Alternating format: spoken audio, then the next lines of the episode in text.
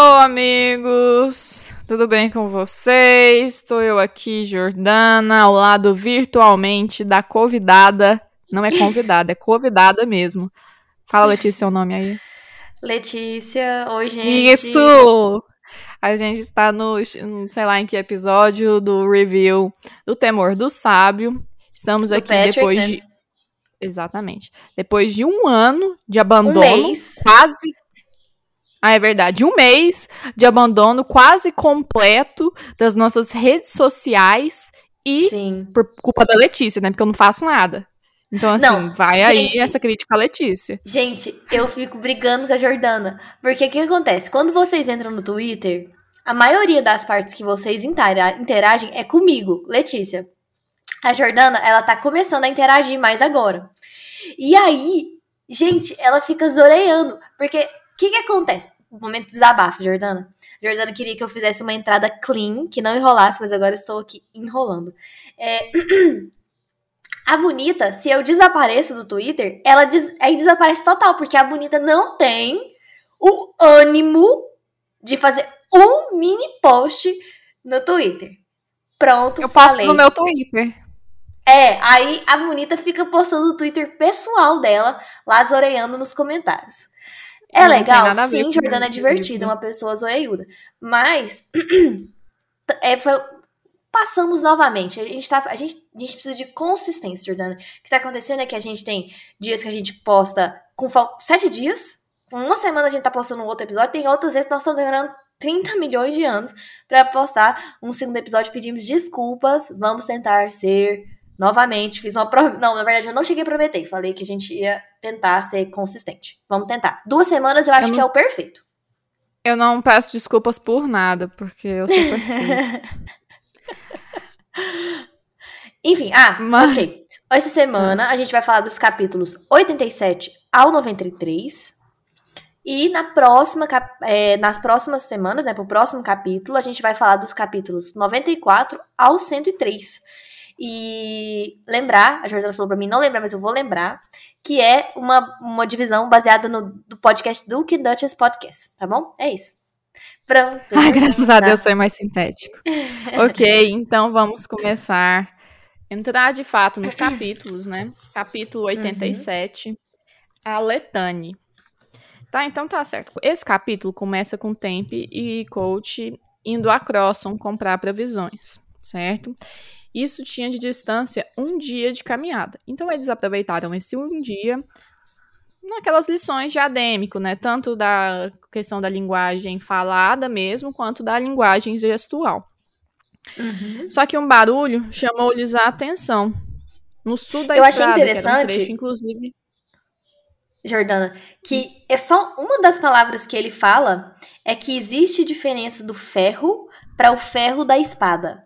Eu achei tão diferente no Uhum. adêmico ter essas diferenças, porque, tipo assim, é adêmico, ele é uma língua toda misteriosa. Então, tipo assim, eu achei interessante a gente pontuar isso. Não sei o que vai significar, mas eu achei muito legal. No adêmico existe uma palavra Hum. específica para o ferro e existe uma palavra específica para o ferro da espada. Enfim, Você sabe o que, que isso vai querer dizer no futuro, né, sua safada? Não! Aí. ah, tá, achei que soubesse.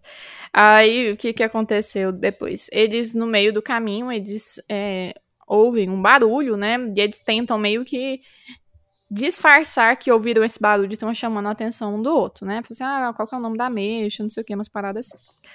E aí eles era justo no sul da estrada, onde eles ainda não haviam percorrido, ainda eles não haviam explorado. Uhum.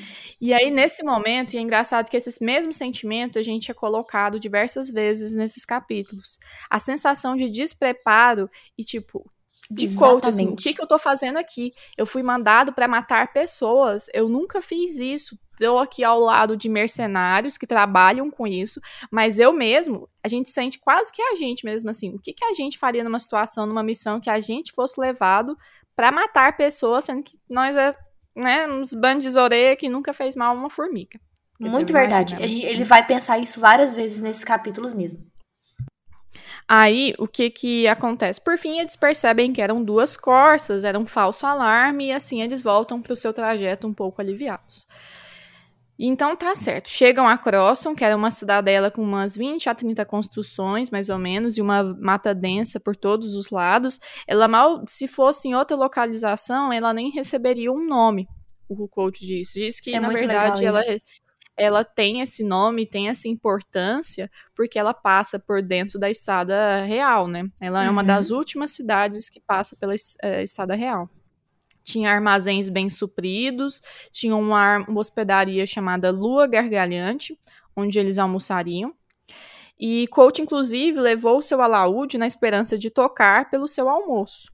Mas, na verdade, ele disse Sim. que estava procurando qualquer desculpa para tocar. Porque ele disse que estava tão desgastado, ficando tanto tempo sem tocar, que ele estava agoniado, assim, não tava, nunca tinha ficado tanto tempo em silêncio sem sua música. Na verdade, tinha, né? Sim, ele fala a citação, né? Meu silêncio vinha me desgastando tanto quanto a resmungação de Dedan. Então, tipo assim, Sim. faz a gente pensar de novo, né? Tipo, o quanto esse silêncio que ele tá lá na pousada deve estar tá desgastando ele, talvez, né? Também. Porque Marco. aí parece que a ideia é que ele quase não mexe com música lá. Tipo, a gente teve um ou dois momentos bem, bem poucos que o coach canta. Nem a Laúde a gente ouve falar. A, Sim. Ao entrarem na hospedaria, nessa lua gargalhante, todos se calam. Era óbvio que eles eram forasteiros. E, e ainda mais o tempo com aquela roupa vermelha, né? Eles chegaram lá, tinha mais ou menos de 15 a 20 pessoas que matavam o tempo na taberna. Ele até achou meio curioso, assim, ele foi questionar mais pra frente para um senhor, por que, que eles estavam fazendo ali, né? Porque era no meio da tarde, era meio estranho que as pessoas, tanta gente estivesse na, na taberna sem fazer nada. E aí, um dos moços com quem ele conversa tenta puxar assunto e fala: Não, eles estão aqui procurando trabalho. Crosson é a última parada antes que o Elde vire uma mata densa para valer. Tem gente demais levando flechadas na floresta nos últimos tempos. As caravanas não passam com tanta frequência. Por isso, uhum. esses esse pessoal aqui que recebi, eh, receberia o serviço de guardas extras, eles não estão tendo emprego, porque não está tendo mais caravana que percorra essa região. Né? E é então, é nessa isso, hora que o... gente sem emprego. Sim, e é nessa hora que o Wolf percebe que aquele tanto de gente é tudo mercenário. Porque ele dá uma Sim. olhada no salão e aí ele começa a reparar que, a, que é, são pessoas que estão cheias de cicatrizes. E aí ele fala: Meu Deus, esse bar tá cheio de mercenário aqui. Não são pessoas comuns.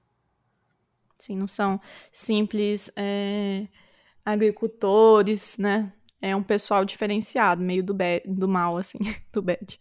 Sim. Aí, até que um momento, é, um desses mercenários, um dos maiores, ao que parece, um dos mais brucutu mesmo, aproxima-se deles, da mesa em que estava coach e também é, Temp. Ele uhum. fica muito interessado em Temp. Ignora diversas vezes coach que tenta conversar com ele de maneira mais é, polida e ele fala assim: não se meta em conversa de não se meta em conversa de adultos, né? Uhum. E aí começa os diálogos muito bons com Temp, que inclusive precisam ser por vezes traduzidos por coach para coach entender, para que Temp entenda aquele dialeto muito meio bom. estranho e aquela fala meio meio brutamonte mesmo. E aí, é, conversa vai, conversa bem. O que o, o Tan, né? Ou Tan, Ten, não sei, questiona pra Temp é quanto você ganha, quanto de nós você poderia derrubar, por que, que você ganha tanto. E aí ele fala, não, eu ganho mais ou menos três. Três o quê? Três lascas? Ou três... Iotas. Desculpa. Três, três iotas, iotas por três... dia. E era três vezes mais. que era mais muito mais. Que... Não, era muito mais. Porque ele falou assim: a gente ganha um vintém por dia. Você ganha três iotas hum. por dia. Hum. Mas, fale, mas fala pra gente que vale quatro homens de nós. Por que, que você não ganha só quatro vezes mais do que a gente? Aí ele falou, porque porque você não tá pagando só por, pra, pra mim, tipo assim, você não tá comprando só isso, você tá comprando a minha mão, a minha espada e a minha roupa vermelha. Então, tudo isso e, tipo assim, me valoriza. O tempo, o tempo diz, né? O tempo. Aí o Tam fala: Ah, então se eu comprar uma dessa blusa, ver camisa vermelha sua, então vou ganhar o mesmo que você. Aí o Temp fala: Não, você é bárbaro. Você não. Tipo, ele fala uma não parada é bom assim, bastante. Não é só você. Não é bom bastante, exatamente. E aí o, o Tan vai falar: ah, sua mãe é uma prostituta, né? Não sei o que, começa a ficar puto com ele. E aí o, o, o, tem, o Temp pergunta: o que, que ele tá falando? Aí o coach fala: não, você disse que a sua mãe é, vende sexo por dinheiro. Aí ele falou assim, ah, muito obrigado. Você é muito gentil. Aí ele começa, o Tan responde, xingando ele de novo, né? Aí o Temp vai e fala, é, coach, ele tá querendo comprar sexo comigo ou ele tá querendo uma briga? Não, eu tenho certeza que ele tá querendo é brigar com você. Aí fala, nossa, vocês são tudo muito falação. Aí Sim. o Temp vai e fala, não, então arrume mais quatro mulheres que eu luto com você. Engraçado que ele fala mulheres. O outro acha que é num tom pejorativo. Mas eu acho. Sim. Eu, eu suspeito fortemente que as mulheres devem lutar muito bem no, em Adenri. Tanto é que elas talvez lutam melhor do que o homem, às vezes. Uma boa, sei, uma, um bom insight, Jordana. Um bom insight. Tipo, eu acho, eu acho legal porque o Temp, ele tem uma língua diferente. Porque, por exemplo, se a gente colocar o mundo pra gente agora, nesse, nesse momento, por exemplo, você vai, você vai colocar um brasileiro. Sei lá. Não, posso estar errado, mas tipo assim, às vezes colocar uma pessoa de uma outra nacionalidade num outro país, às vezes essa pessoa até consegue misturar bem a língua traduzida somente basta para ela entender. Mas o Adeire é muito diferente, porque não é só traduzir as palavras para ele. Os costumes são muito diferentes. Então, tipo assim, a ideia é de que o, o sexo é muito diferente. Sexo pago, então, é uma gentileza. De que é, as mulheres é, parece que tem um papel completamente diferente do que no resto dos quatro cantos. Então, tipo assim, é muito legal porque só a tradução não basta para ele entender. Ele é. Ele, e o Temp não é. Não é, tipo, burro, não é uma pessoa, tipo, que não entende o que tá falando. O Temp simplesmente tem costumes completamente diferentes que só a tradução para o aturano não basta para ele compreender. Aí ele fala assim: se você quer brigar, Sim. fala logo, para de falação. É porque os adenrianos são mais lacônicos, né? Eles só falam quando necessário e às vezes muita coisa do que eles dizem são pelos gestos. É, enfim. Aí, o, quando ele arruma uma galera lá, né? O Tan arruma uma galera pra lutar com ele. Inclusive, um dos amigos dele fala: Não, eu não vou lutar, não. Eu bebi demais, eu já vi esses adenrianos lutando. Eles lutam que nem uma desgrama. Eu não tô, não quero participar disso, não. Sim. Mas aí ele fala: Ele junta uma galera, e... acho que foram uns três a mais, não foi, Letícia? Foi, e aí foi ele, fala, ele o olha, Ten, coach, Ten, né? Fique... Uma mulher e um homem. Uhum. Assim, olha, fique de olho na minha retaguarda. Sim. Ele sai e deixa e vai pro combate dessa forma. E aí o coach desesperado assim, meu Deus do céu, ele se vê novamente naquela situação que ele não estava preparado. Eu tô no meio de um monte de mercenário que tá acostumado a matar a gente e eu sou um Zoreia, né? Aí ele vai, Sim. o que que ele pensa em fazer naquele momento? puxa aquela faca de aço Hamilton e desembaina assim, fica escondido debaixo da mesa. Tipo, pensando, pelo menos, né, eu tô armado aqui se alguma coisa acontecer. E ele tava um pouco empolgado para ver como que o como que o o Temp ia lutar, né? Ele tinha essa curiosidade, uhum. ele tinha visto um pouco do, do, do, do a capacidade do Temp para lutar com o Dedan, mas ele falou, poxa, aí essa é uma oportunidade boa para eu ver o que, que o tempo é capaz. E aí ele fala que, tipo, as coisas aconteceram num prazo de uma respiração, que tudo aconteceu Sim. muito rápido. Muito rápido. E aí, basicamente, o tempo dá porrada em todo mundo. E tudo numa leveza, numa sutileza uhum. que não tem muito sentido. Tipo assim. É, e aí todo mundo fica tudo quebrado assim. O tempo volta. Eu posso e aí ler. ele pergunta. Uh, eu posso só ler um, um, trecho que eu achei muito legal. Do je daqueles jeitos que o Patrick escreve, né? Esses passarinhos aqui de casa, gente. É, não são meus. É, eles ficam na torre aqui do lado. Enfim, a, a citação é: Distraído, pensei que aquele fora o soco mais educado que eu já tinha visto. Como golpe cuidadoso de um hábil carpinteiro batendo um prego. Forte o bastante para cravá-lo inteiro, mas não a ponto de machucar a madeira em volta. Tipo, isso é muito. Ai, eu adoro quando ele descreve essas coisas assim. É muito, é muito bom. Até a luta civilizada, né? Sim, do, até a luta do, civilizada. Dos e a gente vai entender, a gente começa a entender um pouco, assim, refletindo de trás para frente, né? Ou de, de, de, de é, de, de frente para trás, quer dizer, que isso faz parte da Letane, né? Que a gente tá começando a ver um pouco da Letane, que a Letane, ela não é. Ela guia até a luta. A, a Letane guia tudo, inclusive a luta.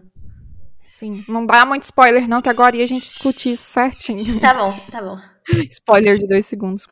Mas aí, quando ele. O moço retorna pra mesa, né? O Tempe retorna pra mesa. Aí ele foi e perguntou: Você vi, ficou de olho da minha retaguarda? Aí o coach demora a cair a ficha assim, né? Ah, sim, suas costas ficaram muito eretas. Aí o Tempe fala: as suas não ficam, por isso você tropeça na Ketan. E aí ele dá uma olhada assim e percebe que o, o coach tá com a faca é, escondida, assim, desbainada debaixo da mesa. E aí ele fala: não, ele, ele reprova ele e fala assim: não, isso não é letânia, né? Alguma coisa assim. Ele fala: depois conversaremos. E aí. E okay, faz o né? gesto. Ele... Eu acho que é legal a gente falar sobre os gestos que ele faz também. É, ele faz um gesto de grande desaprovação. Uhum. É, e aí, realmente, eles acaba e aí eles estão caminhando de volta, né? Eles pegam os, a, as, provisões. as provisões no armazém é, e voltam. E vão voltando de Croissant, de Croissant para o acampamento. E aí é a hora que o Tempe fala é, que a gente precisava Precisamos falar da Letânia. Sim. E ele Me lembrou um pouco. Estrada.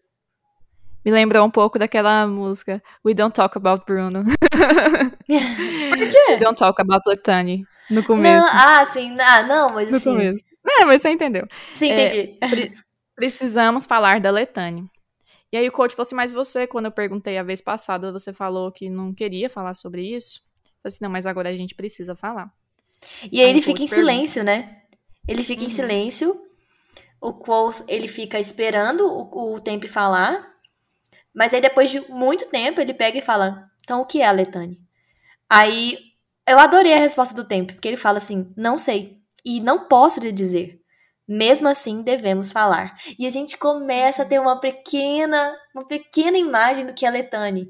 É mais uma das coisas que a gente não entende nesse mundo. assim, nomeação? Não, não, não, você só entende a superfície. Letane também. Você vai passar, quebrar neurônio aqui, tentando entender a Letane. Você tem uma certa ideia, igual a gente falou daquele dia do, do Patrick falando da, da magia explícita e da magia implícita. Tipo, como é que era mesmo? Era uma coisa assim, não era? É. E que a Letânia é meio que isso, é uma coisa muito implícita. Ah, eu entendo mais ou menos a Letânia, mas ninguém sabe mais ou menos como ela funciona de verdade, o que, que é a essência da Letânia. E eu digo mais, a Letânia é uma das coisas mais legais do livro do Patrick. Tipo assim, é uma das coisas mais legais de. Nossa, eu amei ler a Eletane, eu amei ler os Adenrianos e tal. E, e, eu tenho certeza que isso é uma coisa que é compartilhada por vários leitores. Tipo, gostar da Letane. Gostar de tentar entender a Letane. Aí o que que acontece? Sim, exatamente. Conversa, assim, eu acho que o que que vale a pena? A gente vai meio que dar precisa ler essa parte. Toda a parte aqui é válida. Então, assim, a gente não. A vontade que, pelo menos eu tenho, talvez a Letícia também, é ler essa parte todinha. Porque tudo vale a pena ler quando vai tentar definir a letânia. Mas, assim, para se ter uma noção básica. Ele pergunta: o que você acha que é a letânia? Aí o coach fala: é uma força secreta. O que eu Isso, acho que é, é que é uma força secreta. Que guardam as palavras, que os, vocês, adenrianos, guardam palavra, as palavras dentro de si. As palavras são como lenhas na fogueira.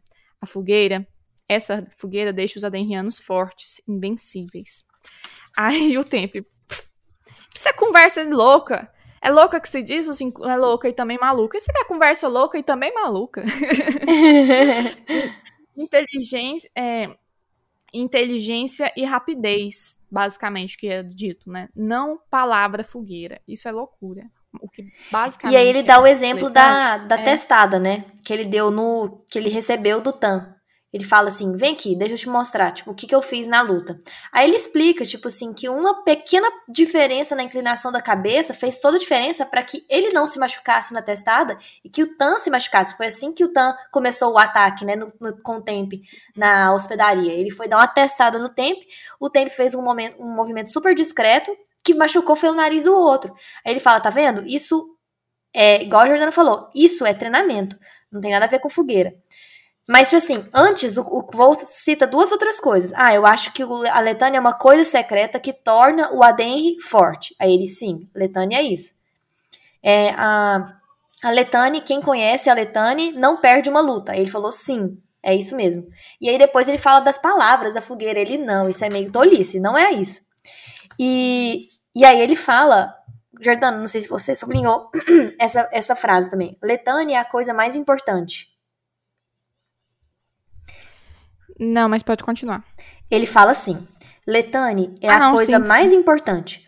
Todos os adenrianos aprendem. Mercenários aprendem duas vezes. Sherrin aprende três vezes. Adenrianos passam a vida inteira pensando na Letane. Então a gente já tem então que tipo é um é um modo de vida da, do, do Adenri. Quem é mercenário tem que aprender duas vezes quem é Sherrin, a gente ainda não sabe quem é. Sherrin, não sei, a gente não sabe, não sabe quem que é essa pessoa. Mas é uma pessoa que parece que é muito importante pro Adenri. Porque essa pessoa teve que aprender a Letane três vezes. Sim. De... É, aí ele fala ainda assim: é, Letane é muitas coisas, mas nada para se tocar nem apontar. Os adenrianos passam a vida inteira pensando na Letane. Aí o Tempe falou: Mas aí é que tá o problema. Não me cabe ensinar a meu líder, mas você é meu estudante de língua. As mulheres ensinam Letane, não sou isso. Faz parte da civilização e você é bárbaro, mas você quer ser civilização e você precisa de Letane. Por isso, mais uma vez, que as mulheres parecem ter um papel muito importante na sociedade adenriana, tanto na questão de ensinar, e quem ensina é a pessoa que mais saca, quanto também para a luta. Né? Sim. Uhum. E aí, ele fala ainda. É, a Letane é o caminho certo que atravessa as montanhas, mas também é saber o caminho certo. E as montanhas não são só montanhas, mas são tudo, no caso. aí o tempo fala. Demais. Você compreende? Aí o coach, não. Aí o tempo, é bom saber que você não compreende. Bom você dizer. Isso também é Letane. Uhum. Então ele falou Muito assim. Bom. Sim, e tipo, aí, eles vão refletir um pouco sobre a luta que teve na hospedaria, né? Tipo assim, então por que que você lutou? Aí ele falou assim, Letane, quem conhece a Letane sabe quando lutar e quando não lutar. Eu sabia que aqui, para vocês, não lutar é ser covarde. E ser covarde não é da Letane. E... Mas ele falou que, tipo, a faca já não era da Letane é, empunhar a faca. Aí ele falando, aí ele faz até um paralelo. Sim, aí ele fala até um paralelo da Letane com, tipo assim, de seguir a Letane, de ter uma noção de, tipo assim, de, de o que, que é a coisa certa a fazer, que seria a Letane. É, o exemplo do latoeiro. Ele falou assim: o que, que você sabe do latoeiro? Que você tem que ser sempre bondoso e gentil e ajudar com o latoeiro. Sempre. Sempre, sempre. E então. E, aí ele falou assim: não só fazer, só fazer não é a letane. Primeiro saber, depois fazer. Isso é a letane. Aí, enfim, essa reflexão e aí termina com isso, tipo assim, nossa, parabéns, Cole. Não compreender é ótimo para você, porque isso também é da letane. Sim. Inclusive a Letícia também falou isso, a questão do latoeiro, por uma questão que já a gente vai ver no próximo capítulo, que é o do Jax o Jax, que foi super hostil e grosseiro com o Latoeiro naquela questão da promessa, né? É. Que ele tratou mal o Latoeiro com quem ele fez aquela aposta. Só mais uma ah, coisa. inclusive, inclusive, a história do Jax, que a gente vai falar no capítulo 88, pode terminar. Não, termina primeiro. Pode falar. E, e só para fazer, é, reforçar aquela teoria minha da roupa vermelha dos adenrianos, né? Que isso é, Letânia, às vezes se anunciar, se anunciar como um aderriano. Verdade. E não pegar os outros prevenido e é, é uma coisa assim meio diferente, né? Pode continuar, Letícia. Capítulo 88. Escutar. Então, eles voltam do acampamento, o acampamento está super animado e a Resp volta desde o início a contar a história do menino que amava a lua. E aí entra a questão de que o Patrick, naquela época que ele estava falando sobre o prólogo, né, que ele liberou o prólogo do The Doors of Stone, ele falou que estava sendo produzido um quadrinho é, que chamava O Menino que Amava a Lua. E então, a, e a primeira página foi liberada do quadrinho, que parece que quem vai contar essa história é o Scarpe. Na, na, naquele bar que eu esqueci o nome. Oh, meu Deus. Esqueci o nome. Esqueci. Mas era em, Taber, em Tarbean. Em é. Tarbean, exatamente. Tarbean. É, é Tarbean, aham. Uhum.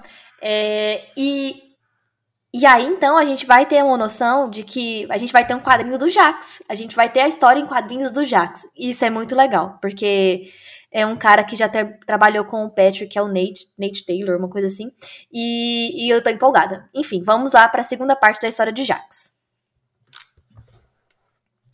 É, essa parte é igual a Jordana falou, tem muitas coisas que eu tenho vontade de ler. Mas vamos lá. É... Dá vontade de ler o capítulo todo. Sim. Uma coisa é, quando começa, ele já fala o seguinte: Jax não teve dificuldade de seguir a lua, porque naquele tempo era sempre lua cheia, inteiramente imutável. Então, a gente. Inteiramente. Ah, é? Perdão. Inteiramente imutável. Ele andou por anos e anos. Ficou alto e magro, duro e faminto.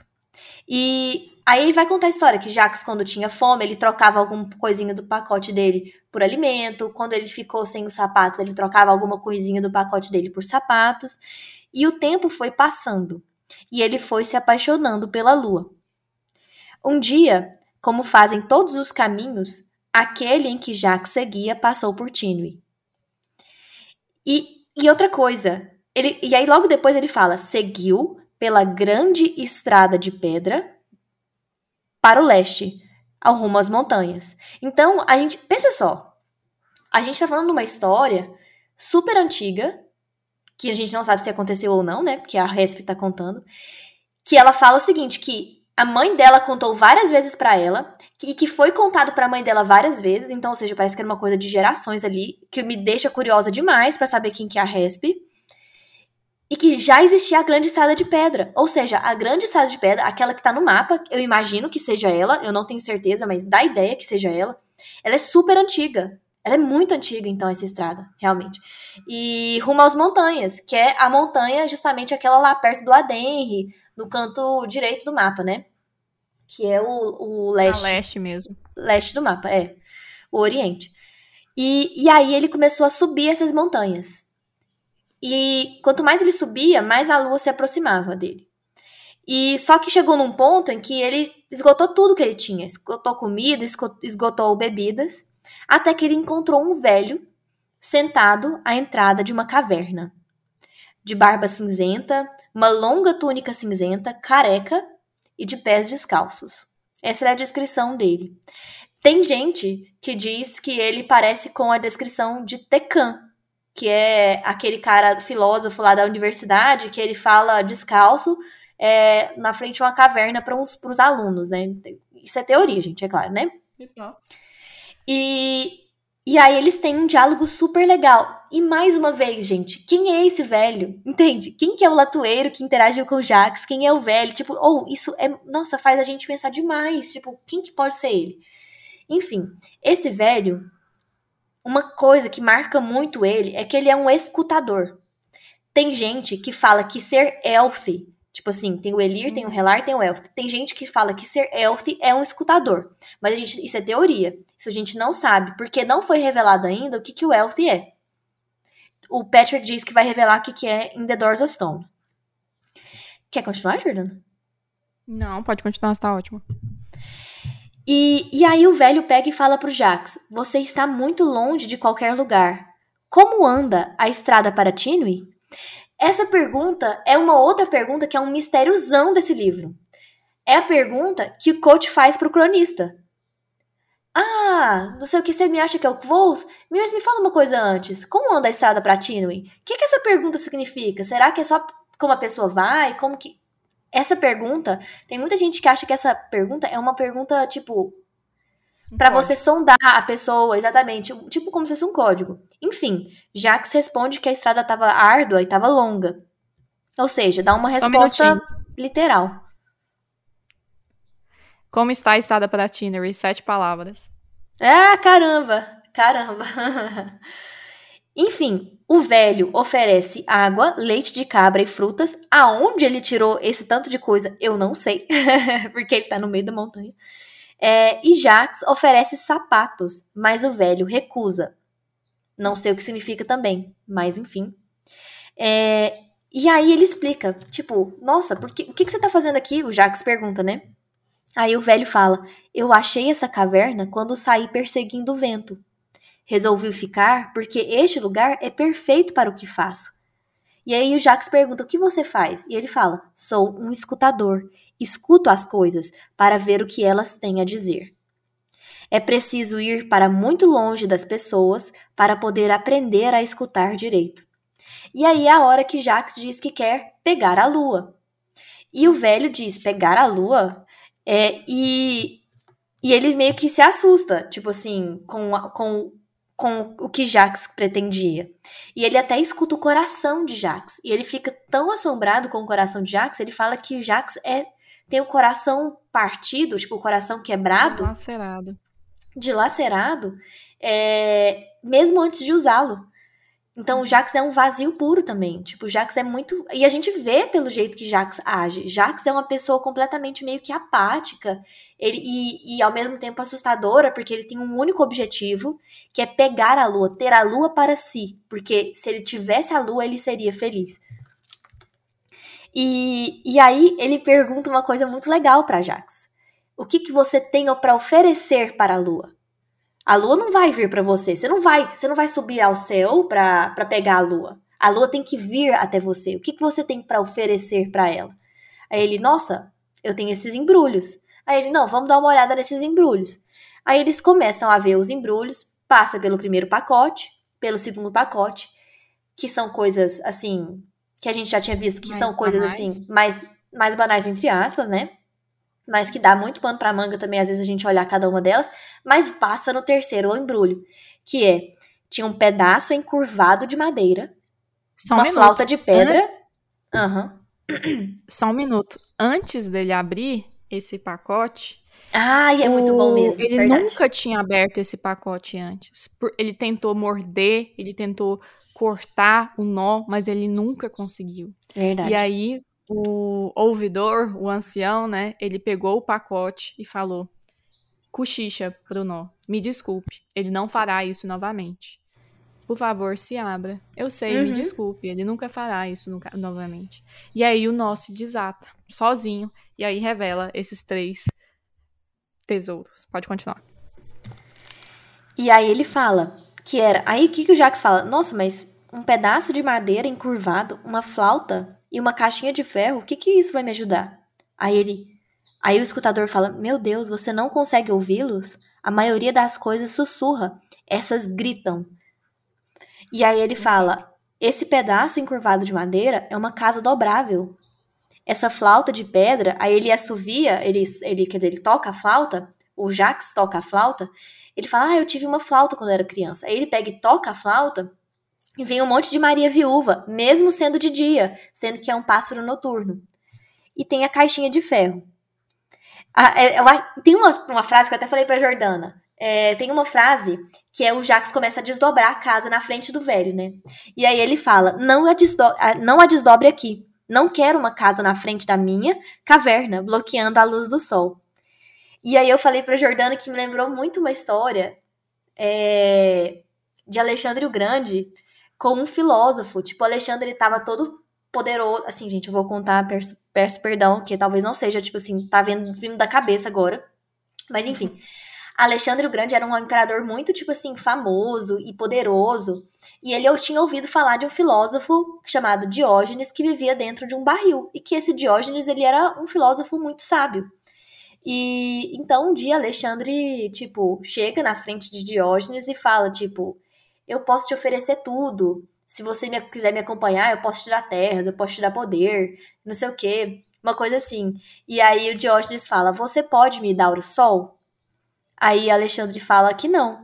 Mas aí ele fala: Então não pare de fazer sombra e me deixe ficar com o que eu quero, que é o sol. Porque o Alexandre, quando foi conversar com o Diógenes, fez sombra no barril dele. Então eu achei muito legal, porque eu não sei se Patrick pensou nisso, mas enfim, tem uma, uma parada muito importante de alguém com muito poder se oferecendo, tipo assim, e tipo, mas tapando a única coisa que a pessoa queria, que era o sol. De um homem muito sábio, que parece ser o, o caso desse velho também. Enfim. E aí, ele vê a caixa. O velho fala: está vazia, e diz que estremeceu. O velho estremeceu ao ver a caixa e desviou os olhos dela. E olha só que loucura a descrição da caixa.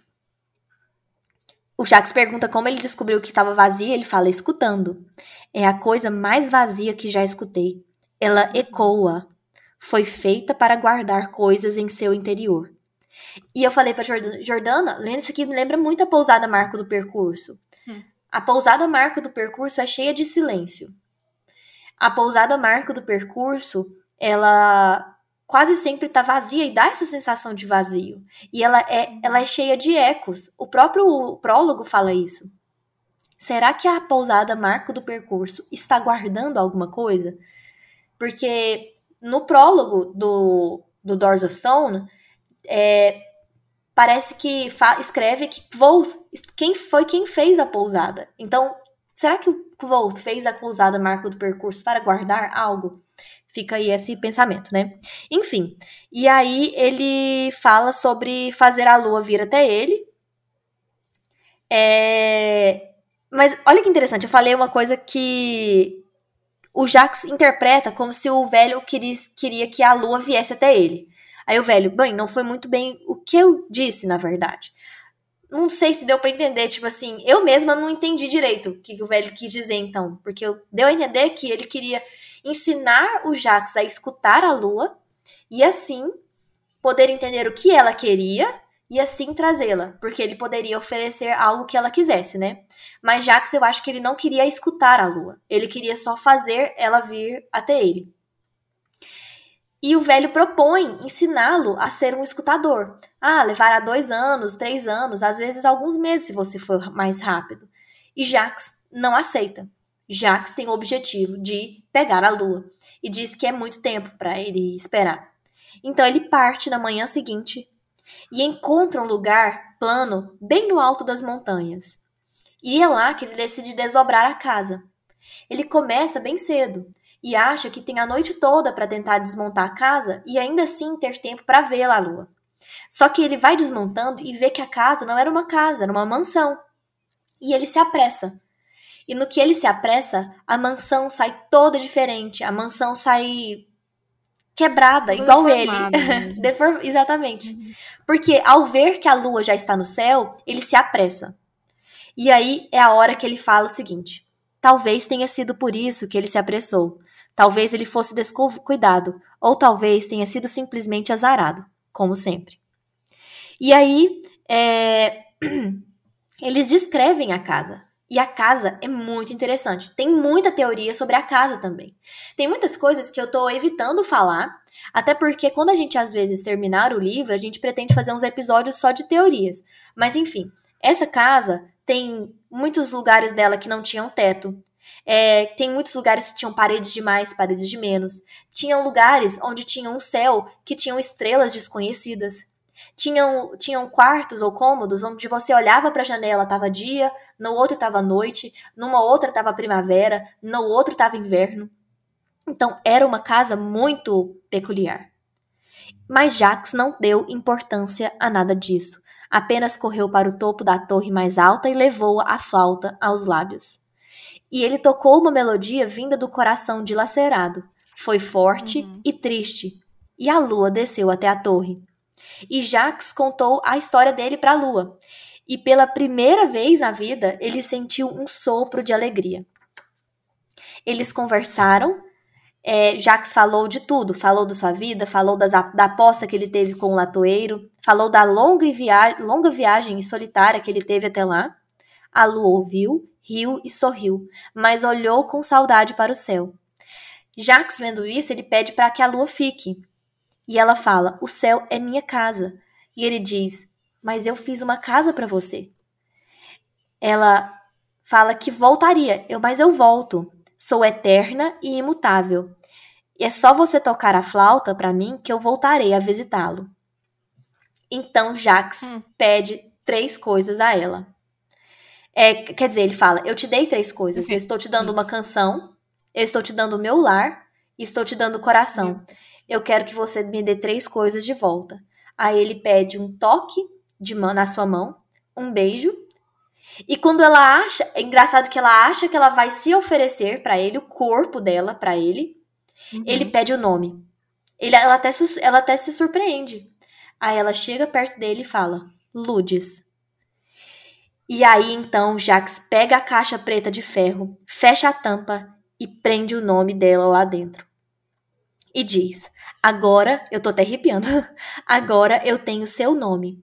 Portanto, tenho domínio sobre você e digo que você deve ficar comigo para sempre, para que eu possa ser feliz. Gente, isso é assustador, é completamente assustador. Só que o que, que acontece? E assim meio que vai terminando a história. Talvez Jax tenha demorado muito a fechar a caixa. Talvez tenha se atrapalhado com o fecho. Ou talvez fosse simplesmente azarado em tudo.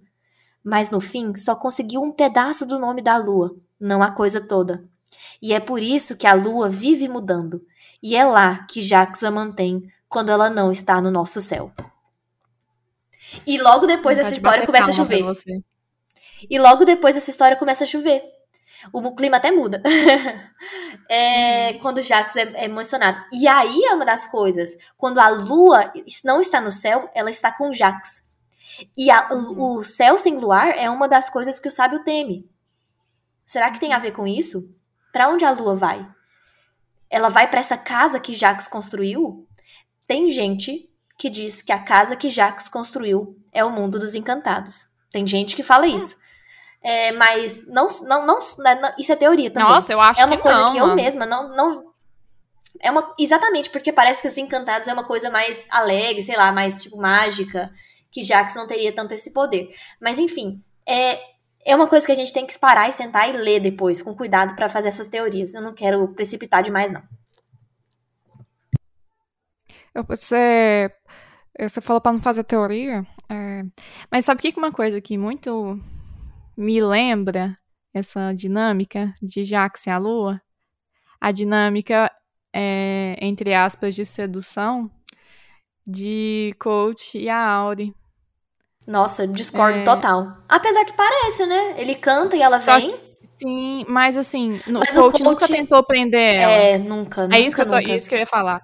Ele nunca tentou prender ela. É como se ele fizesse uma homenagem à lua do jeito tem que gente... ela deveria ser homenageada. Eu acho, o bom é que eu falo sempre tem gente, né? Tem gente, tem gente. Tem, gente. É, uhum. tem uma teoria que fala que a Auri poderia ser a lua também.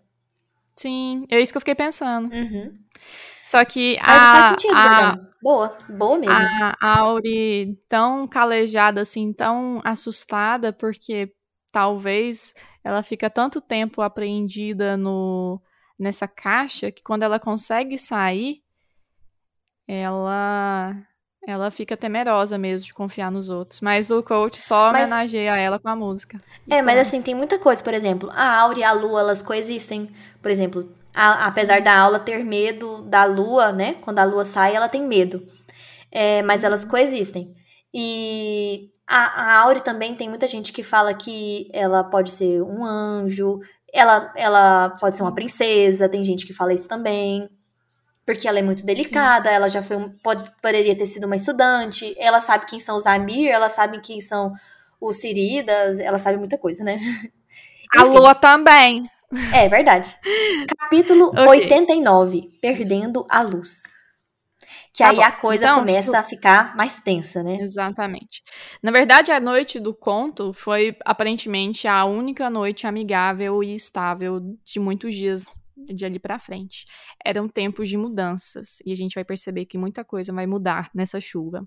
É, choveu muito, então, nesses quatro dias. História, as histórias depois do jantar cessaram. Martin pegou um super de um resfriado forte, estavam até temendo que ele pudesse ter uma pneumonia.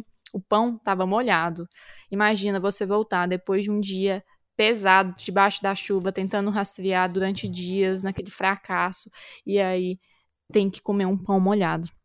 Dedan ficou intratável e chegou um momento que, que Martin e Dedan tiveram que ir para Crosson arrumar provisões. Dedan não quis, não quis voltar e só voltou horas mais tarde para o acampamento, completamente é, bêbado, chapadão assim mesmo, né? É, ok, então por conta disso, desse tanto de discussão, Coach resolveu e propôs que todos procurariam por sinais de trilhas separados para evitar rastros, mas principalmente para evitar brigas entre Dedan e Resp que poderiam ser audíveis 15 quilômetros dali de distância. E assim foi. Ao chegarem no acampamento, Dedan e Resp estavam de costas em lados, em lados opostos da fogueira. Quando ele se aproxima mais, Colt percebe que não havia fogueira acesa. O que aparecia que tinha acontecido é que eles haviam brigado, se fizeram uma pirraça lá, não se recusaram a pegar a lenha da fogueira e deixaram a, o fogo morrer, o fogo minguar mesmo. Então, o coach discute pesado com Dedan e Resp, especialmente a, com Dedan. Que vai ser uma ameaça... coisa que vai acontecer, tipo, Muitas Sim. vezes, né? Quoth e Dedan vai ficar Sim. cada vez mais tenso. E, eu, e aí a gente vai ver aquela versão assustadora do Quoth, né? Meio ameaçadora, Inclusive, aquela coisa, né? Inclusive, nesse momento, o Dedan ameaça. Não, perdão. O coach ameaça Dedan com a sua magia, né? E aí, quando eles estão lá estrelando e tal, brigando, o coach manda o, o Dedan vazar, né? O Dedan vai caçar lenha na fogueira, mas ele, o, o coach achava, o coach tenta reavivar o fogo, enquanto o coach tenta reavivar a fogueira, Tempe chega calado. Em seguida, Martin chega, ainda muito gripado, com os pulmões cheios. Aí o coach até oferece um chá para ele, para a garganta doer menos, aí Tempe dispara. É, hoje matei dois homens. Tinham me atacado atrás das árvores. Aí fala assim, por que você não falou antes, né? Isso foi há quanto tempo? Onde é que foi? Aí ele fala: Não é fácil matar dois homens. Aí a Resp até pergunta: Por que você se machucou, né? Aí ele fala: Não, é. Ele meio que deixa claro que foi fácil, foi difícil matar dois homens, não pelo esforço físico da luta, mas por ter matado dois homens. Sim. Aí ele falou: precisei uhum. desse tempo para ordenar as ideias. E aí ele começa a descrever, né? O ataque havia sido há menos de uma hora, a cerca de um quilômetro e meio dali. Ele estava rastreando, tentando rastrear uma trilha, quando dois homens o abordaram, surpreenderam, pularam de árvores armados para atacá-lo. Eles usavam armadura de couro duro com um pouco de metal. E aí, nesse momento, o coach ficou pensando com, com, com as mãos espalmadas nos olhos por um minuto inteiro. Aí ele pergunta para Martin quanto tempo de sol, de luz ainda temos. Martin diz uma hora e meio, uma hora e meia de luz para raciar a trilha, a trilha, perdão. Talvez mais uns 30 minutos com uma luz sofrível. Aí fala: Não, então o plano vai ser o seguinte: o coach diz. Eu, Martin e Tempos, Tempe vamos tentar raciar essa trilha a partir de onde os corpos foram encontrados. E tentaremos localizar hoje o acampamento dos mercenários. Dedan e Resp, vocês ficarão no acampamento. Mas Dedan não aceita isso de forma alguma. Ele queria acabar com eles naquela noite. Porque o que, que na verdade o coach queria?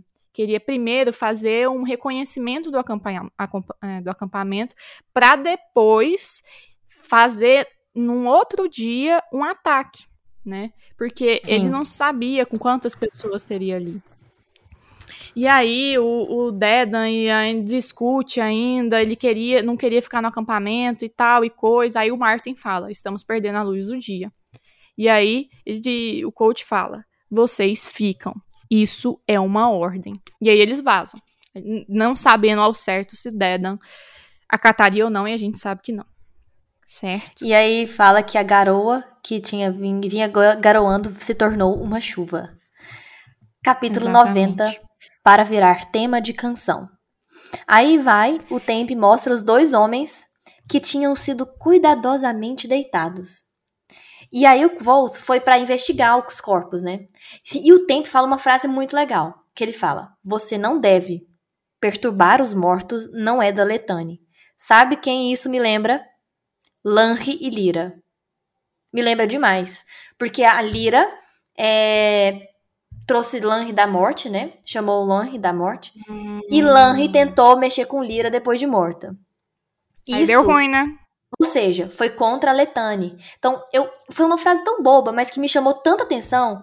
Então, perturbar os mortos não é da Letane. E pode ser morto, morto humano ali, aquele humano comum, entre aspas, não tô chamando de comum, mas pode ser aquele morto das histórias que a gente escutou. Tá certo? Sim. E aí ele explica pro Tempo, Tempo, mas eu preciso olhar esses corpos, porque eles podem ajudar a gente. Mas eles são os meus mortos. Você precisa me pedir para usar, né? Pra, pra, para analisá-los. É. Pedir permissão mesmo. E aí, e aí... Volta, vendo os. os Perdão, continua. Os, os, é, ele fala, os corpos, ele fala que eles não eram peões de fazenda insatisfeitos, eles eram veteranos.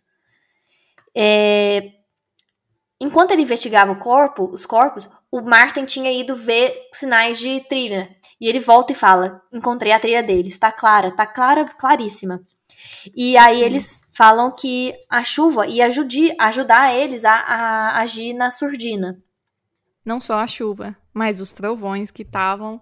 Sim.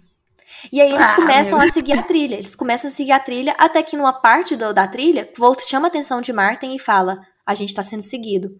Aí ele, ah, eu achei que só tinha eu percebido. Eu acho que são dois, duas pessoas que estão seguindo a gente, duas ou três.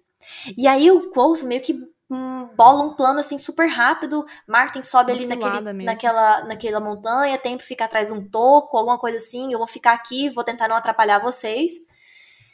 E quando é. Ai, é tão legal, porque a Jordana falou que tava cheio de trovão, tava cheio de, de, de chuva e tal, trovões. E, e aí o tempo pega e solta uma frase assim, todo felizinho, todo felizinho. Isso parece a minha terra. Ai, eu achei tão legal. Então, e ele nem desvia o rosto dos trovões. Sim. Você percebe? E, e aí, e aí no, novamente. Eles montaram essas. Isso, essa e novamente cilada, essa emboscada. Perdão. Eles montaram essa cilada, essa emboscada. E aí, quem aparece? Quem será que aparece? Exatamente. Nossa, novamente discussão, novamente insiste que queria acabar com tudo aquela noite, mas meio todos queriam acabar tudo aquela noite. Sim. No fundo, até o coach. Sim. E, e, eles verbalizam isso. Então, o que, que ele fala? O coach fala assim: eu seria um tolo se eu é, quisesse nadar contra a correnteza. Então, eu meio. E eu, e eu sabia que ele não voltaria. Então, o que, que eu faço? Ok, vamos tentar acabar tudo essa noite, vocês continuem com a gente, mas eu quero que você siga exatamente o que eu falar a gente precisa, eu preciso confiar em você agora, senão no ataque você poderá ser letal pra gente. Então me prometa, jure pelo seu nome que você vai fazer tudo o que eu mandar. Ai, muito bom. E aí, inclusive ele pega e faz uma parada meio mágica assim, uma coisa É, é que ele tinha, ele tinha pego as cinzas da fogueira, né? E tinha trazido uhum. as cinzas para fazer uma conexão com a fogueira do acampamento deles, né? E aí ele pega o bonequinho de cera, conecta com a cinza lá dele, com fogo, né? Faz tipo uma conexão, sei lá, dupla. Tipo, o corpo do Dedan com o boneco, a cinza que ele tá no bolso com a fogueira. E aí fala, tipo, Dedan. E aí ele dá um quentinho assim no Dedan e o Dedan fica tipo, nossa, caramba. Meu Deus do céu, uma... é um grande taborlim. Só uma coisa também, que o Dedan foi muito FDP. Ele falou, não, eu, mas eu fiz tudo certinho antes de vir pra cá. Eu apaguei a fogueira, que era a fogueira que o coach ainda ah. achava que teria alguma conexão importante, né? Agora é só um calorzinho que tinha restado lá, porque tinha pegado um Verdade. pouco de cinza antes de ir. E, ou seja, ele não tinha mais nenhum truque direito, nenhuma fonte de calor, é, nenhum nada, assim. Ele estava desarmado. E também é, tinha escondido o, o, o, acampamento, os itens do acampamento dele. E aí, okay. qual era o plano, né? Ele Martin ia na frente, vê aonde que estavam as sentinelas. Logo depois vinha Colt e Tempe. para o Martin, para dar tempo do Martin avisar para eles onde estavam as sentinelas, e 10 minutos depois Dedan e Resp iriam. Porque Martin logo dois volta. bois. Logo Martin volta e fala: "O acampamento deles é logo adiante". E tava E aí onde eles estavam? Eles estavam numa penumbra, é, numa encosta íngreme, numa colina. Até que tem um relâmpago muito forte e eles avistam um homem alto que está parado olhando para eles com o arco retesado, ou seja, mirando um arco para eles. Só que o relâmpago é tão rápido que quando ele vê, o Temp está ajoelhado no corpo desse sentinela e esse sentinela está com uma flecha no peito. E o Quoth fala assim: Não, mas é impossível uma pessoa morrer com uma flechada única. Aí ele fala: Martin, você acertou diretamente no coração dele. Isso é uma flechada para virar tema de canção. Que é o nome do capítulo, né? É.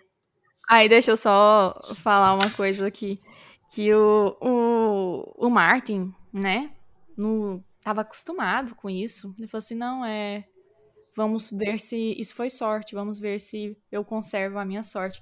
Todo cool, todo descolado, tipo assim, ele fazendo o que ele tava acostumado, que era matar a gente.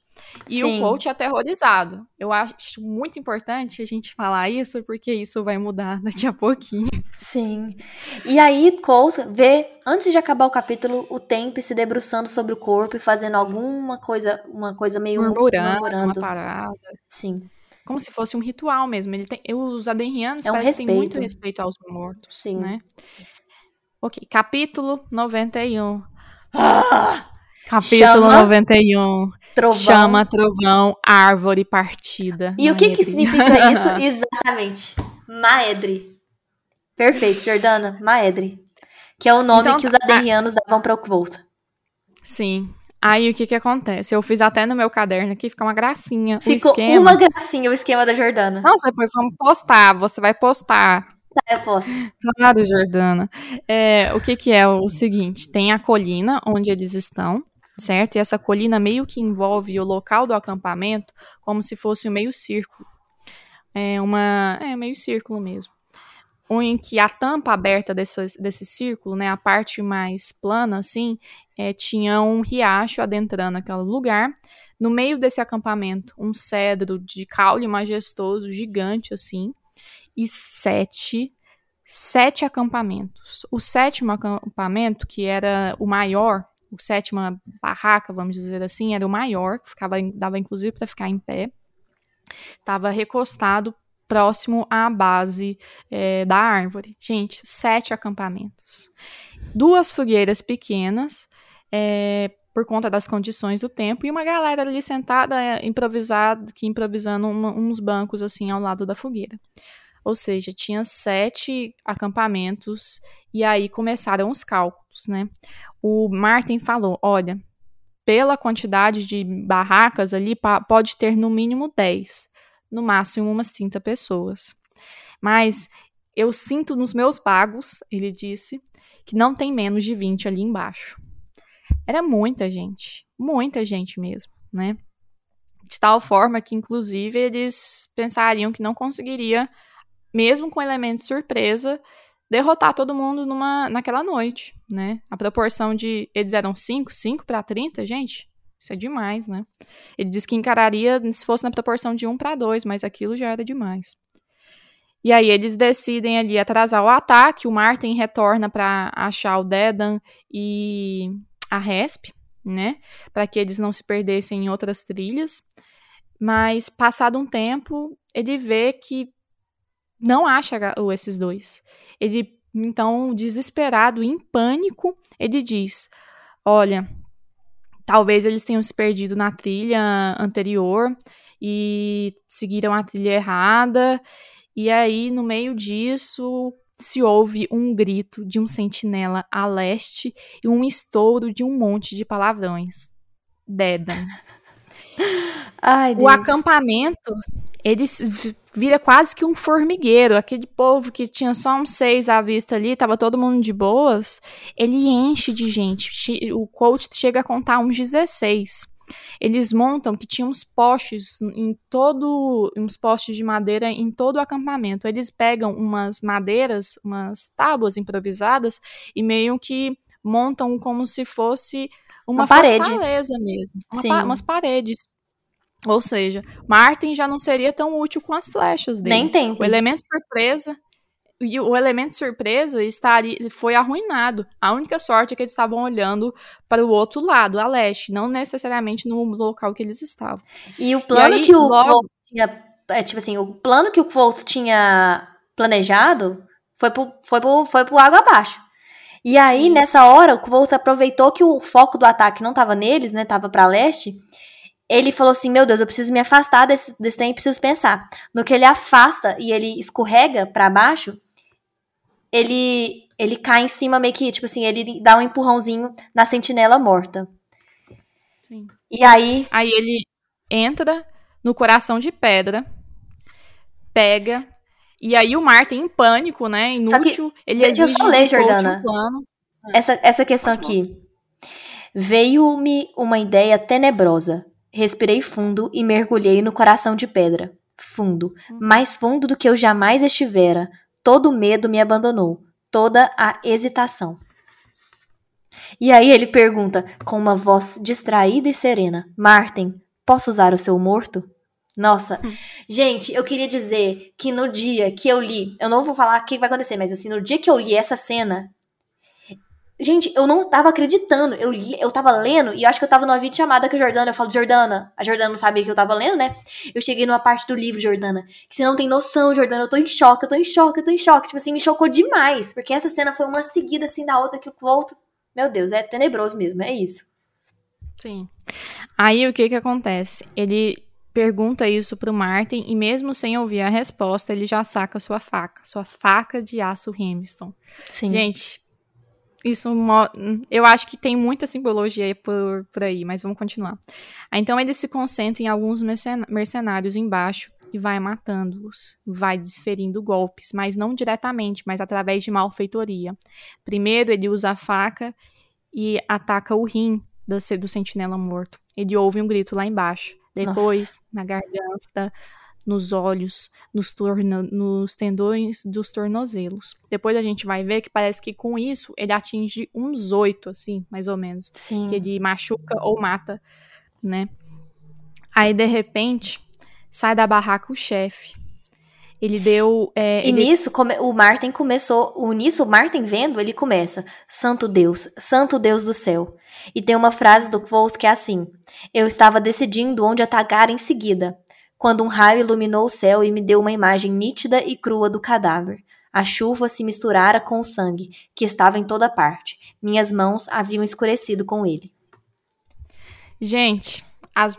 e isso vai ser ressaltado mais para frente, mas cada vez que ele se afunda nesse cadáver com esses golpes, ele vai ficando cada vez mais enegrecido. E eu acho que não é à toa a descrição disso, porque ele vai cada vez mais se parecendo com Helix nesses ataques. Ele vai perdendo a humanidade e vai se aproximando da imagem de Helix. Ok. Então e ele tá de... tendo dificuldade, ele começa a ter dificuldade nos ataques, porque, enfim, ele não tinha uma fonte de energia. A fonte de energia era o próprio corpo, que geralmente o Quote usava os músculos dele, né? Então ele começa a perder força nos ataques. E, e, e enquanto ele atacava, o, o, acampamento entrou em completo pânico. E, do, e durante esse pânico, ele nota um homem surgindo da barraca, que era a maior barraca um homem vestido com uma cota de malha brilhante que descia até os joelhos e uma touca metálica cobrindo a cabeça. E de repente esse homem começou a gritar ordens aos homens. E ele começou a, a acalmar os homens. Uhum. É, e ele se gesticulava de uma forma terrivelmente familiar. Martin, é, o, falou, né? Tava com o, o arco retesado e falou: tem o chefe na mira coach diz: atire, e ele atinge-lhe no alto da coxa. O chefe, sem mostrar dor alguma, ele tira a flecha da carne, joga no fogo, olha diretamente na direção deles. Aquele ataque fez foi entregar realmente a localização deles. É, e ele anda com desenvoltura, assim, e ordena o ataque naquela direção. Ou seja, parece que ele nem sentiu a dor. A flecha atravessou-lhe a coxa e ele nem deu sinal de dor, nem mancou depois. E isso fez com que Martin fique apavorado. Martin ele é mais religioso, mais supersticioso. Isso faz com que ele fique apavorado. Mas o coach mesmo diz: se eu não tivesse no coração de pedra, eu provavelmente teria a mesma reação. Porque o cara, quando ele tira a flecha, ele olha na direção deles. E, Ma e Martin, inclusive, não consegue nem mais segurar o arco. Ele só começa, ele fica paralisado rezando pedindo que o grande é que o grande Telu me envolva em suas asas, que me proteja dos demônios e das criaturas que andam pela noite. Então, a galera lá do acampamento começa a disparar a flecha adoidado, só as flechas Sim. assim sibilando no ar em direção a eles. Por enquanto não estava atingindo-os, porque eles estavam escondidos, mas não tardaria para que atingissem. Colt então pega o arco de Martin, usa seu sangue na corda, ele corta, né, com a faca, sua faquinha, passa o sangue da, na corda do arco. Divide sua mente em cinco e corta a corda do arco com muita dificuldade, sentindo um frio no braço. Afinal, ele estava fazendo uma conexão usando do, o próprio sangue, né? E assim ele percebe que ele consegue cortar alguma, alguns arcos, algumas cordas dos arcos lá de baixo. Não todas, apenas algumas. Só que Colt começa a ter sinais de hipotermia. Ele sai do coração de pedra para que suas conexões possam se recuperar. Pode falar. É porque na hora que ele. Que antes ele. Porque ele, na hora que ele ia cortar o, o, cordão, ele viu que ele não tinha mais energia. E aí ele fez. Tirou a energia do sangue dele. E aí que começou a hipotermia dele. Que foi, meu Deus, eu tô com medo de ter um congelamento por conexão. É, uhum. e, e, e é engraçado que a, o vento salvou ele mais uma vez, porque tinha um arqueiro mirando no Volt. De repente, uma lufada de vento desviou a, a, a flecha dele. Gente, e aí, a parte ele, nossa, mais, uma das partes mais assustadoras. Quando, é, quando... ele estava escondido, ele estava escondido, tendo um acesso de raiva. Sim. Ele pegou a faca dele e esfaqueia sem necessidade diversas vezes o corpo do, do como é que é o nome, Letícia? Do Sentinela. Do Sentinela. Eu não ele, sei se sem necessidade, ele... de tantas vezes. Mas eu acho que foi pro, pro arqueiro que tinha acertado, tinha tentado acertar ah, ele. Entendi. Até ele fez a lâmina se partir, né? Gente. E olha esse trecho. Olha só. Peraí, um deixa eu só falar uma coisa aqui, Letícia. Ele cortou quando ele fica ainda mais doido, ainda mais não humano, a faca de Hamilton dele se quebra. O alar dele é. se quebra. Então, é. assim, será, gente, que foi isso que aconteceu com o coach? Ele, num acesso de doidura, num acesso de, às vezes, de anti-humanidade, de selvageria, o alar dele se quebra e aí ele fica sem o alar dele, sem o, o poder dele. Perdão, Letícia, pode continuar. E aí ele fala o seguinte: um relâmpago tornou a cortar o céu. Tive uma ideia. Soltei uma risada terrível. Nossa, eu fico imaginando ele, tipo assim, ele já não tá em si mais, ele tá, tipo assim, completamente dentro daquela guerra. E aí ele vê o líder mais 12 homens. E isso o Martin rezando, assim, a, atrás, né? Tipo, Telu, que o fogo não pôde matar, zela por mim no fogo. E aí o Kvolt, vendo o Martin daquele jeito, ele fala assim: levanta daí, droga, senão estaremos todos mortos. E aí ele pega, grita e sacode o Martin joga o arco em cima dele e, tipo, parece que ele fala coisas assim que nem ele mesmo prestou atenção. Ele deve ter tido, assim, uma coisa bastante doida. Falado alguma coisa bastante assustadora pro Martin. E aí, ele fala que a mão dele, os braços dele estavam cobertos de sangue da sentinela. E ele fala pro Martin: atira na árvore. E aí ele começa. Martin, Telu que prendeste em canes na roda, zela por mim na escuridão. Telu que tem olhos verdadeiros, zela por mim. É engraçado porque nesse momento dessa reza, o chefe, ele para. Ele inclina a cabeça como se ele estivesse ouvindo alguma coisa, ele fala que o perturbava. E continuou a reza de a, a oração de Martin. Telu que foste menda, menda que eras tu. zela por mim em nome de Menda, em nome de Perial, em nome de Ordal, em nome de Andan, zela por mim. O líder virou a cabeça como se procurasse algo no céu. E o Colt fala, olhou de como se fosse alguma coisa muito familiar a mim. Aquele gesto foi familiar. Então o chefe entra na barraca. Então, assim, antes do, antes do, plano se concretizar, o chefe percebe que tem alguma coisa acontecendo. E uhum. Martin vai, atira a flecha na árvore. É, o Wolf faz uma ligação sextupla lá. Ele pega uma flecha, coloca a flecha dele no chão, faz divide a mente em seis partes e fica gritando conexões. E diz: Assim como nas alturas, seja nas profundezas e por um segundo o vento amainou. E aí aconteceu que ele, tipo, apagou. E aí ele apaga. Mas enfim, o que fica aqui nesse capítulo, antes da gente passar pro próximo, é o, o chefe notou a presença de algo antes do plano de Volt se concretizar. Não sei se foi a oração de Martin que chamou os anjos, porque a gente sabe que os anjos de Telu eles podem ser é, algo como protetores e existirem no mundo. Só que igual a história de Scarpe fala, os anjos de Telu, eles não são vistos por homens quaisquer, e mesmo por homens poderosos, eles são vistos e esses homens correm perigo.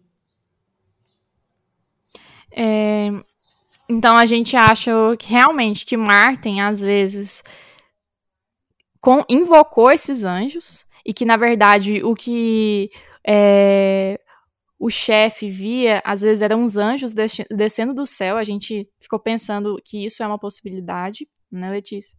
O que a gente pensou também é que Sim. parece, em outros momentos do livro, parece que o coach tem as costas quentes. quentes por, pelo, pelas asas mesmo dos anjos. Assim, parece que tem alguma coisa que protege o coach mesmo, e que já protegeu antes. E a gente vai deixar isso mais para o momento das teorias. Mas Sim. parece que realmente o coach não tá sozinho e talvez ele esteja sendo protegido pelos anjos. Sei lá. Outra coisa também que eu achei muito doida. Quando o sangue começa a escorrer os braços de coach, nesse momento, os, os, o, o sangue do sentinela, ele diz que escorre como se fosse uma teia de aranha nos braços, todo e que fica com os braços todos enegrecidos. Me pareceu muito aquelas é, tatuagens dos Siridas, é, que são Amir, né? E tem, inclusive, teorias que falam que talvez coaches sejam um Amir, né? E outra coisa também é que talvez é isso que o distancie do, do, dos anjos mesmo, esse desejo por vingança que talvez o torna um pouco perverso. Né? Faz sentido. Faz sentido demais. Okay. Aí a gente vai. Nossa, inclusive, gente, esse é o capítulo 92. Ah, não, o capítulo 93, eu e a Letícia vamos ter uns fight, mas o 92 é de boa. Capítulo 92. E aí é, é, super rápido o capítulo, é só o Martin falando mais ou menos o seguinte pro Dedan. Foi tudo ele. Eu nunca vou dizer, Den. Juro por Deus que não. Não quero nem pensar nisso. Faça ele lhe contar se quiser. Não o irrite. Eu o vi com raiva. É só o que vou dizer. Só vou dizer isso. Acho que ele chamou o relâmpago, feito o próprio Deus. E aí o Quoth termina o capítulo sorrindo e achando que ele, tipo, fez um espetáculo como o grande Taborlim. Eu acho engraçado capítulo... sempre que o Quoth subestima as coisas que ele faz. Tipo, para os outros, ele fez um grande feito. Para ele, ele fez um, um, feito, tipo assim, racionalmente explicável. Mas eu tenho uma sensação de que tem alguma coisa irracional, mágica, dentro do Quoth que ele não percebe. Eu sinto isso que tem mais do que ele consegue racionalmente explicar. Capítulo 93, Sim. Todos Mercenários. Então tá, Coach te, é, dormiu por 14 horas e no dia seguinte estava 100%, o que causou certa surpresa e maior assombro ainda nos seus colegas, já que eles, eles o encontraram hipo, com hipotermia, desmaiado, parecia que estava próximo da morte mesmo. Cheio né? de sangue, né? Exatamente. O acampamento havia sido destruído é, quando uma coluna de raio explodiu o Carvalho Alto. Foi isso que aconteceu, foi esse o clarão. É, primeira coisa que eles fizeram foram cuidar dos, dos próprios ferimentos mesmo. Depois foram cuidar dos mortos. Uhum. Qual que era a contagem dos mortos? um sentinela morto por Dedan, na, com as próprias mãos, inclusive, que foi aquele grito que eles ouviram a leste do acampamento. Uhum. Os dois primeiros bandidos que Tempe matou, né? Três sobreviventes do raio, eles tentaram fu fugir, mas foram abatidos por Marten e Tempe.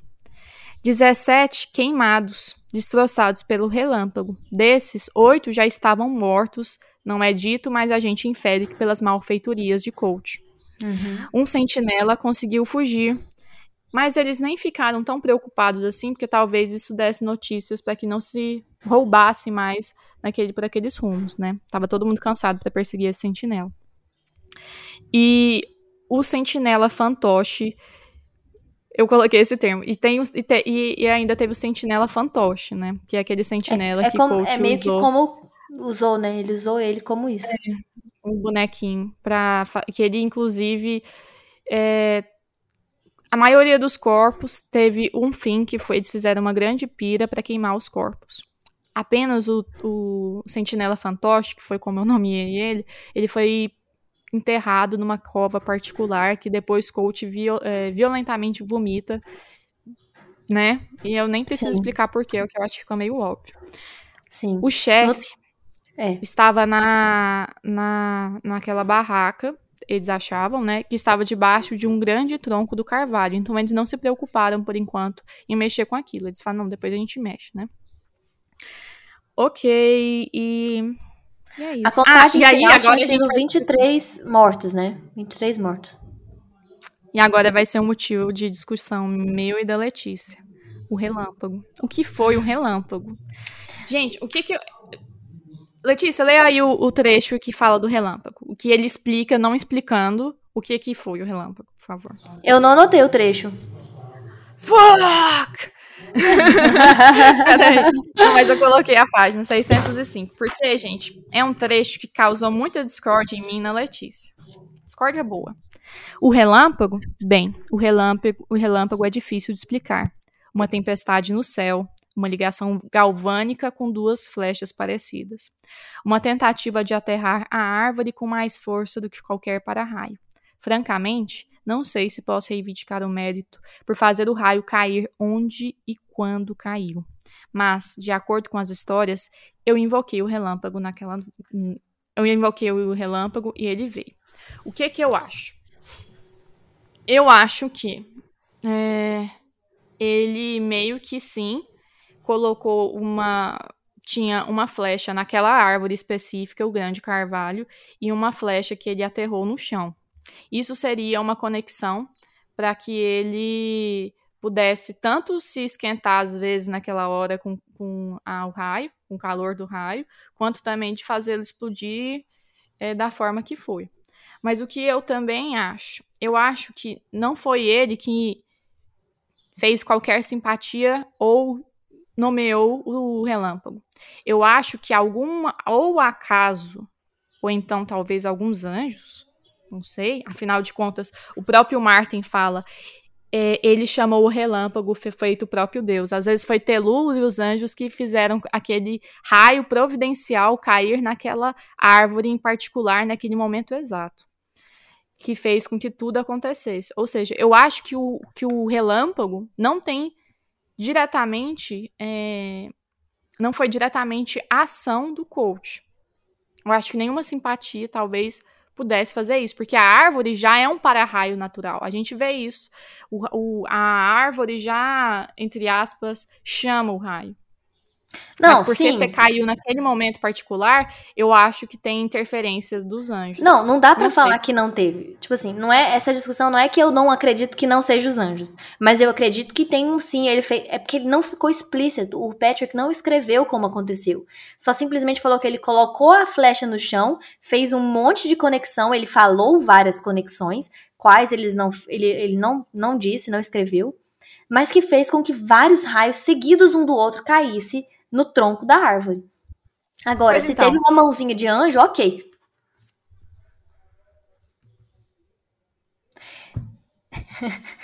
A Letícia está me apressando aqui. Eu acho que esse assunto é super pertinente, então continua aí. e aí eles falam que eles passaram três dias no acampamento dos bandidos E aí viram o carvalho todo carbonizado. É, as tensões diminuíram. Eles falam que as tensões do grupo diminuíram com a chuva, mas que mesmo assim não havia histórias à noite e que Martin evitava Quoth sempre que podia. Estavam assustados, estavam com medo de Quoth, né? Tempe não tinha tido nenhum machucado, mas ele estava muito mais calado e assim muito mais assim reflexivo do que o normal. Ele ensinou menos a Ketan para o Wolf e passou mais tempo falando sobre a Letane e falando sobre as línguas. Obviamente, estava assustado com o coach. Sim. É... Quando eles viram. No segundo dia. Sim. No segundo dia, eles voltaram para o acampamento original deles, resgatou seu alaúde, é, com que o qual tocou com frequência nos próximos dias, já que eles não precisavam mais de se esconder de ninguém. É, depois, ele começou a perceber que, na verdade, ele achava que Temp tinha um problema com a música, ele uhum. se sentia insultado.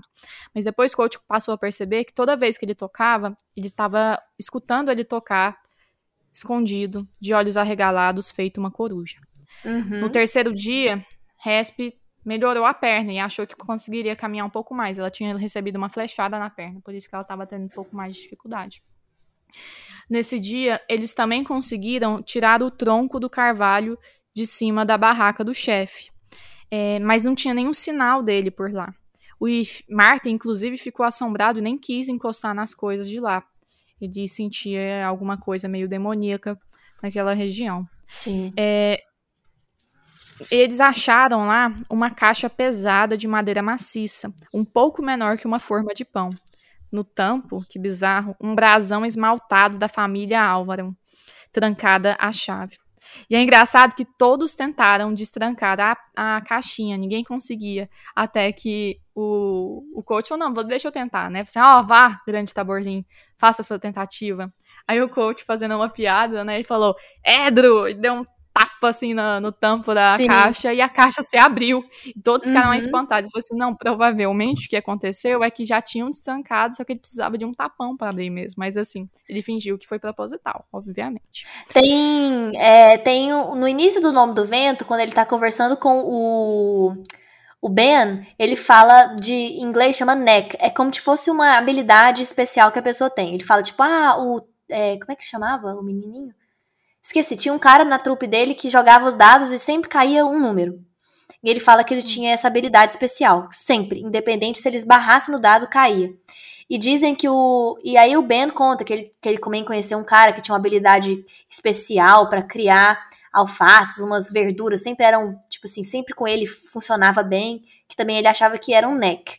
E aí eles têm, têm, têm teorias que falam que o Cole tem essa habilidade de abrir coisas, hum, de, de, uhum. de, vai de, ser útil, de abrir então, coisas. posteriormente, né? Abrir portas de quatro chapas, quem sabe. Então, aí, é, além de. Aí, do, o que, que eles acharam nessa caixinha? Eles acharam nessa caixinha um mapa da religião é, que tinha um X que aparentemente localizava o, o acampamento da, dos bandidos, né? Uhum. É, além aparentemente. disso, eles aparentemente. Hum, pelo visto eles vão se ferrar, hein?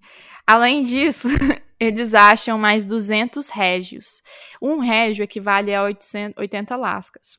200 régios daria, eu acho engraçado o jeito que ele coloca, daria cerca de 500 talentos de prata. Sim. Aí ele diz, o suficiente às vezes para construir uma uma uma hotelaria uhum. no mar, né? Aí a gente pensa, gente, será que ele fez isso? ele construiu a, mar, a pousada marca de percurso com isso. A gente não sabe. Mas ele, ele o coach entrega um régio para cada, porque primeiro para ele meio que fidelizar a galera e não roubar ele, né? Sim. Segundo porque ele também precisava daquele dinheiro. E ele pegou três, seja... mas ele pegou quatro. Ele pegou no total quatro régios. É, porque ele é um ladrão. Ele é um ladrão, é. Aí depois o que eles fizeram? Eles saquearam os mantimentos, o que puderam carregar, né? É, e algumas armas. E ele ficou com uma espada. Tempe ficou chocada com o fato de Colt não saber usar uma. Era como talvez não saber usar garfo e faca, né? Anti-civilização, né? E aí o coach pede que ele o ensine. E ele ficou calado. E o coach achava, né? Não, ele tá calado porque ele é, ele é assim mesmo. Eu, eu tô sacando os aderrianos, eu sei como é que eles funcionam. E aí é, ele fica calado e ok, né? E eu acho engraçado porque o coach, ele fala, eu achava que eu entendi os adenrianos, eu achava, Sim. me achava genial, inteligente, e eu achava que isso seria mais uma lição para se tirar de letra. Uhum. Só que vai, parece que vai acontecer alguma coisa muito ruim. Porque não é a primeira vez que o Quoth, tipo assim, ele fala: se eu soubesse mesmo alguma coisa sobre os adenrianos, eu não teria me atrevido a fazer Sim. isto. Ele já falou isso, acho que duas vezes ou três vezes. Então, Sim. Então, tipo assim, o que, que os adenrianos têm em relação à sua própria cultura? Parece que é uma proteção muito impor importante sobre a cultura deles. Então, tipo assim, o que, que é que guarda essa civilização? Muito interessante. Acaba que o Temp propõe do Quoth, então, fala assim: eu ensino você a lutar com a espada, e inclusive escolha essa espada, ele aponta uma espada pro Quoth, se você prometer me ensinar a tocar o alaúde. Ensinar a música. Uhum. Sim. E aí assim eles falam. Acaba, que... galera. Sim. Termina ah, não, o capítulo assim: os saqueadores são saqueados enquanto o tempo Sim. e a maré tornam todos mercenários. E acaba ladrão que o rouba capítulo. Ladrão. Ou seja, fim da missão de Kvoth para Maer Alveron, que foi a proposta. É, próximos capítulos, dos capítulos 94 ao 103. Algum recado, Jordana?